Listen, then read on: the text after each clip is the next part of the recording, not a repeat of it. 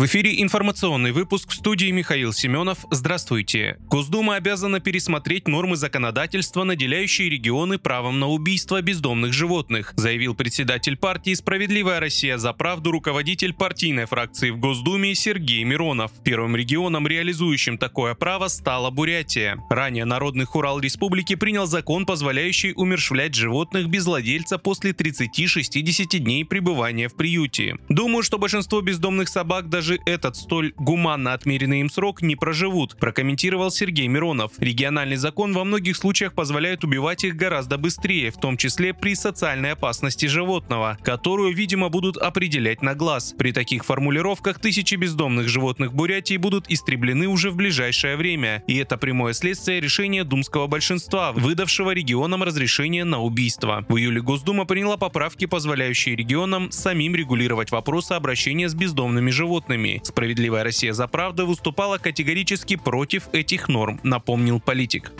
Украинский президент Владимир Зеленский, невзирая на тяжелое положение армии, выступил против проведения мирных переговоров с Россией. Об этом Зеленский сказал, давая интервью британской газете The Sun. Он признал, что на поле боя сейчас сложилась тяжелая ситуация, но при этом, заявил Зеленский, невозможно дружить с Россией или садиться с ней за стол переговоров. По мнению президента Украины, Россия сейчас не желает окончания боевых действий, поэтому не следует говорить, что мир должен быть заключен любой ценой.